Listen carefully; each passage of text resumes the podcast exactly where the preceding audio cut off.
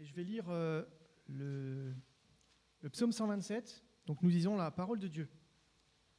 Chant démonté de Salomon. Si une maison n'est pas construite par l'Éternel, ceux qui la construisent travaillent inutilement. Si une ville n'est pas gardée par l'Éternel, celui qui la garde veille inutilement.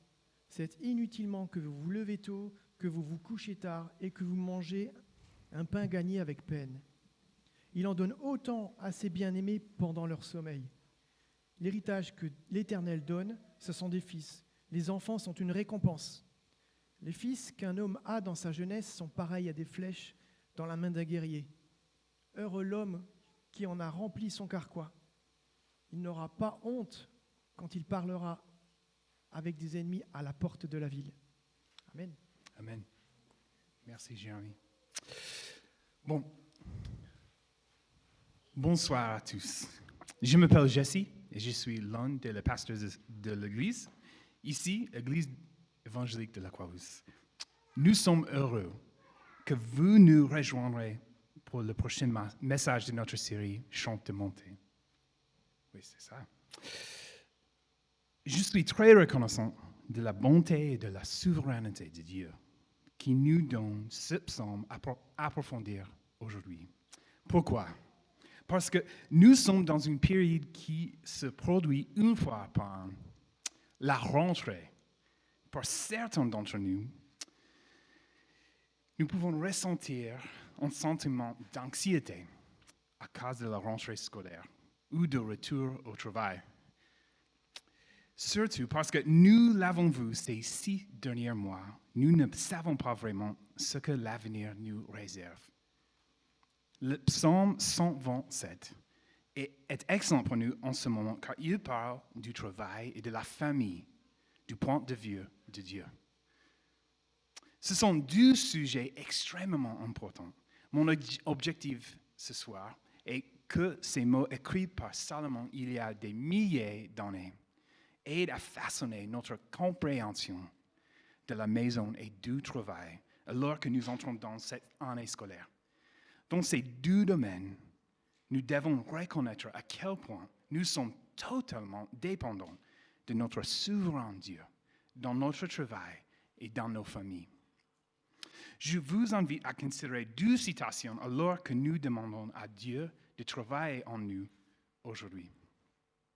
Le premier, le psaume 127 insiste sur une perspective dans laquelle notre effort est à la périphérie et l'œuvre de Dieu est au centre. Et le deuxième, le premier grand fait que se dégage de notre civilisation est qu'aujourd'hui tout est devenu moyen.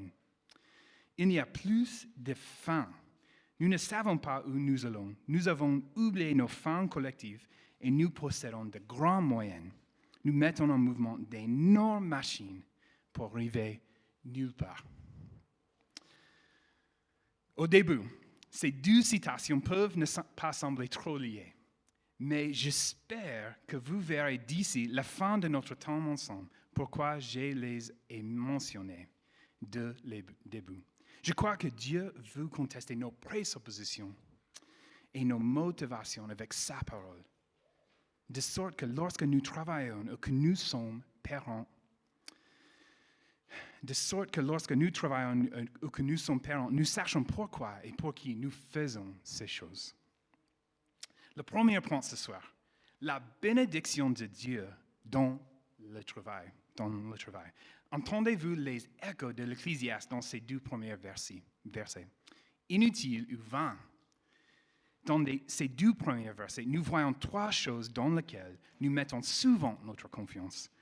Notre maison, notre sécurité et ce que notre travail acharné peut produire. Mais que dit ce passage? À moins que le Seigneur ne le fasse, c'est inutile ou vain, ce qui signifie que tout est sans valeur. Ces trois domaines. La maison. Si une maison n'est pas construite par l'Éternel, ceux qui la construisent travaillent inutilement. Ce- ces mots est utilisé pour souligner l'importance que le travail humain n'a finalement aucune valeur s'il n'est pas aligné sur les désirs de Dieu. Le deuxième domaine, la sécurité. Si une ville n'est pas gardée par l'Éternel, celui qui la garde veille inutilement. Ces mots sont utilisés pour souligner l'importance que la sécurité et la sûreté viennent de Dieu, pas dans ce que nous faisons. Le troisième domaine, le travail acharné. C'est inutilement que vous vous levez tôt, que vous vous couchez tard et que vous mangez un pain gagné avec peine. Au lieu d'utiliser le mot si, Salomon dit directement et plus globalement que tout travail humain est sans valeur si l'Éternel n'est pas impliqué. J'aime bien cette façon de traduire littéralement cette phrase. Tu peux dire transpiration pour gagner sa vie. Normalement, nous considérons cela comme une chose positive, non? Mais quand j'ai commencé, euh, c'est facile de croire que si je travaille dur, je mérite ce que je gagne. On admire les personnes qui travaillent dur et souviennent aux besoins de leur famille. Quand j'ai commencé à préparer ce message, j'ai tout de suite pensé aux fameux dictions français métro, boulot, dodo. Cela dépend fidèlement la vie de nombreuses personnes en France. Ce que chacun d'entre nous doit considérer, ce sont nos motivations dans le travail. Si nous recevons vraiment ce psaume, nous devons nous demander trois bonnes questions. Pourquoi est-ce que je travaille comme je le fais? Pourquoi ou pour qui je travaille? Qu'est-ce qui motive mon travail? Comment répondrez-vous à ces questions? Si vos réponses sont principalement axées sur vous-même et non sur Dieu? cela peut être le moment pour vous de vous repentir de vos motivations et de demander à Dieu de vous aider à dépendre de lui, seul dans votre travail. Je voudrais vous demander une autre question aussi. Y a-t-il des gens dans cette église qui vous posent ces questions? Une église façonnée par l'évangile est celle qui est prête à poser ces questions difficiles sur le travail. C'est une marque de communauté authentique, fondée sur le Christ, où nous n'avons pas besoin de cacher notre péché. Nous pouvons recevoir et donner des reproches avec amour. C'est l'une des raisons pour lesquelles nous vous encourageons à participer à une église de maison ou à un groupe de croissance. Les enfants entreront cette année. C'est dans ces groupes que nous pouvons avoir ces types de discussions et devenir davantage comme le Christ. Mais que dit la fin de verset 2 Ils en donnent autant à ses bien-aimés pendant leur sommeil. Croyons-nous vraiment que nous pouvons faire confiance, confiance à Dieu dans notre travail, mais aussi dans notre repos? Que signifie arrêter de travailler et vraiment se reposer? La culture française, française est vraiment bonne pour comprendre l'importance de prendre des vacances. Mais je me suis posé la question cet été savons-nous vraiment comment trouver le repos en Dieu pendant quand nous, que nous prenons des vacances? Il y a deux niveaux de repos. Tout comme le sommeil ne vous rafraîchira, rafraîchira pas vraiment la nuit si vous n'avez pas un sommeil profond. Le repos externe, le repos physique et émotionnel ne sont pas suffisants. Il doit y avoir un profond repos antérieur. C'est essentiel. Et aucune quantité de vacances ne pourra remédier à votre mal-être si vous n'apprenez pas à attendre ce repos antérieur. La différence entre un sabbat et un week-end, c'est que le sabbat nous rappelle que nous trouvons notre vrai repos en Dieu seul. Le premier mot que nous avons dans la Bible, dans Genèse 1, nous disent ce que Dieu fait. Il travaille. Il a créé les cieux et les terres, la terre. Mais après avoir tout créé, il s'est arrêté et s'est reposé.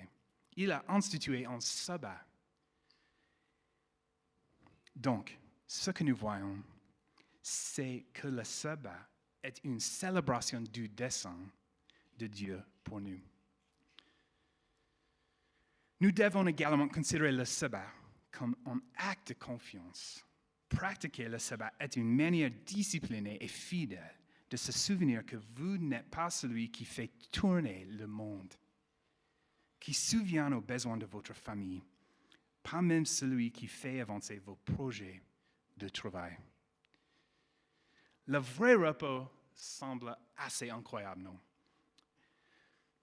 Mais souvent, il semble inéternable car il y a trop de choses pour nous distraire. Les finances, les patrons ou les délais. Combien de fois êtes-vous resté éveillé où vous êtes, vous réveillez au milieu de la nuit sans pouvoir vous rendormir parce que vous vous inquiétiez d'une situation du travail? Pour moi, je peux compter, euh, c'est pas mal de temps. Mais Jésus le sait. Il aborde notre inquiétude, notre anxiété, notre transpiration pour gagner notre vie. En Matthieu 6, Jésus a dit, ne vous inquiétez pas, donc pas et ne dites pas, que mangerons-nous, que boirons-nous, avec quoi nous habillerons-nous. En effet, tout cela, ce sont les membres des autres peuples qui le recherchent. Or, votre Père céleste sait que vous en avez besoin. Recherchez d'abord le royaume et la justice de Dieu. Et tout cela vous sera donné en plus. Quel est le thème à la fois dans ce psaume et dans Matthieu 6 À moins que nous ne dépendions pas de Dieu dans notre travail, c'est en vain, c'est inutile. Tous les biens, la nourriture ou la sécurité que nous trouvons dans ce que notre travail donne sont absolument ridicules en dehors de Dieu. Nous pouvons voir et expérimenter la bénédiction de Dieu dans le repos qu'il nous donne du travail. Nous avons ces douze promesses de Dieu qu'il nous donnera un vrai repos. Il pourvoira à nos besoins. Nous avons été créés pour nous reposer faire confiance à notre bon et fidèle Père. Ces promesses peuvent vous donner une liberté profonde et magnifique. Il y a tellement plus dans cette vie que métro, boulot, dodo. Voici quelques questions à considérer. Combien de vrais repos du sabbat avez-vous pu prendre en vacances cet été?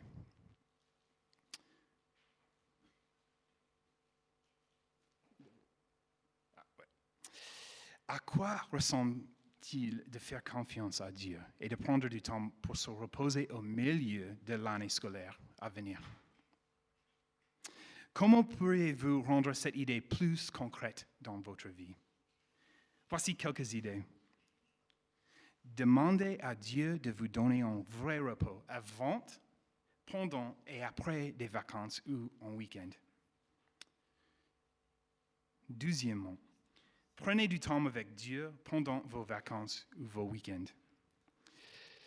J'ai parfois du mal à passer du temps avec Dieu pendant les vacances parce que je ne suis plus dans, plus dans mes routines habituelles au lieu de vous battre avec vous-même, comment pouvez-vous, de manière créative, trouver la communion avec Dieu?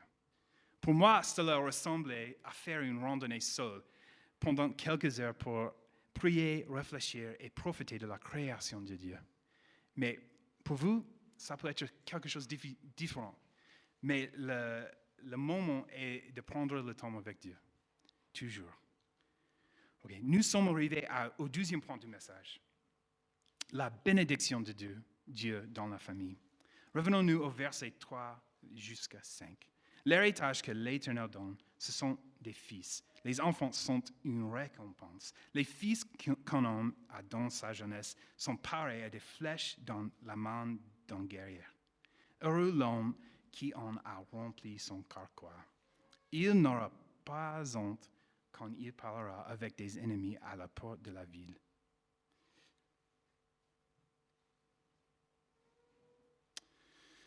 Les enfants sont un cadeau de la part de Dieu que nous ne méritons pas. L'image utilisée est celle de l'héritage. Les enfants doivent être très appréciés.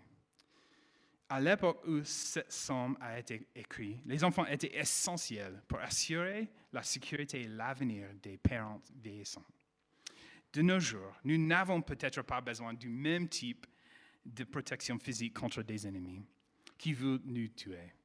Mais les enfants peuvent toujours contribuer d'une façon ou d'une autre à la sécurité de leurs parents. Par exemple, ma grand-mère est dans une maison de retraite et mon père conduit trois heures chaque semaine pour prendre soin d'elle.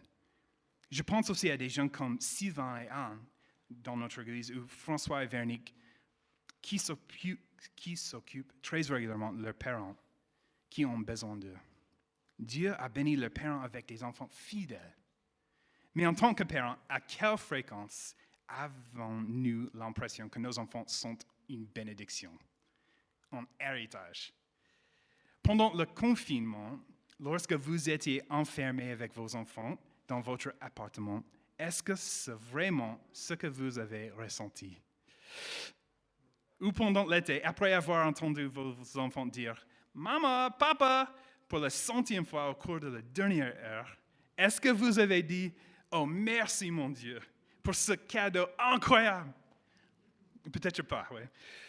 Mais trop souvent, pour moi, je suis agacé ou je pense que mes enfants m'empêchent de jouir de ceci ou de cela.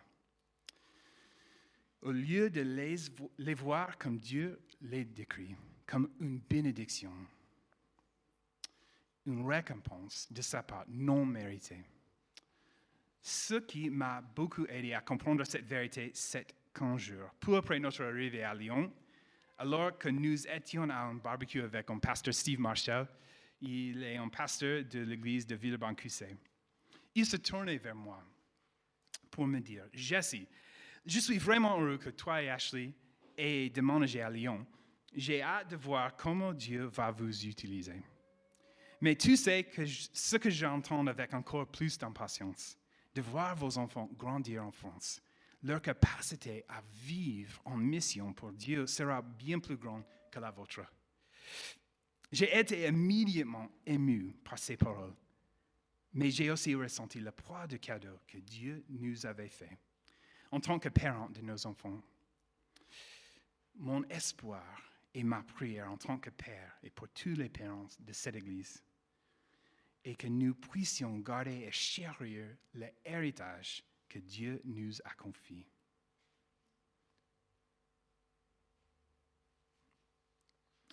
Du Timothée 1. Prends pour moi modèle les saintes paroles que tu as entendues de moi, dans la foi et l'amour qui sont en Jésus-Christ. Grâce au Saint-Esprit qui habite en nous, garde le beau dépôt que, qui t'a été confié. Mais cela n'est pas possible que par l'œuvre de Dieu à travers le Saint-Esprit. Qu'avons-nous vu en réfléchissant à notre travail et notre famille? Nous sommes totalement dépendants de notre souverain Dieu dans notre travail et dans nos familles.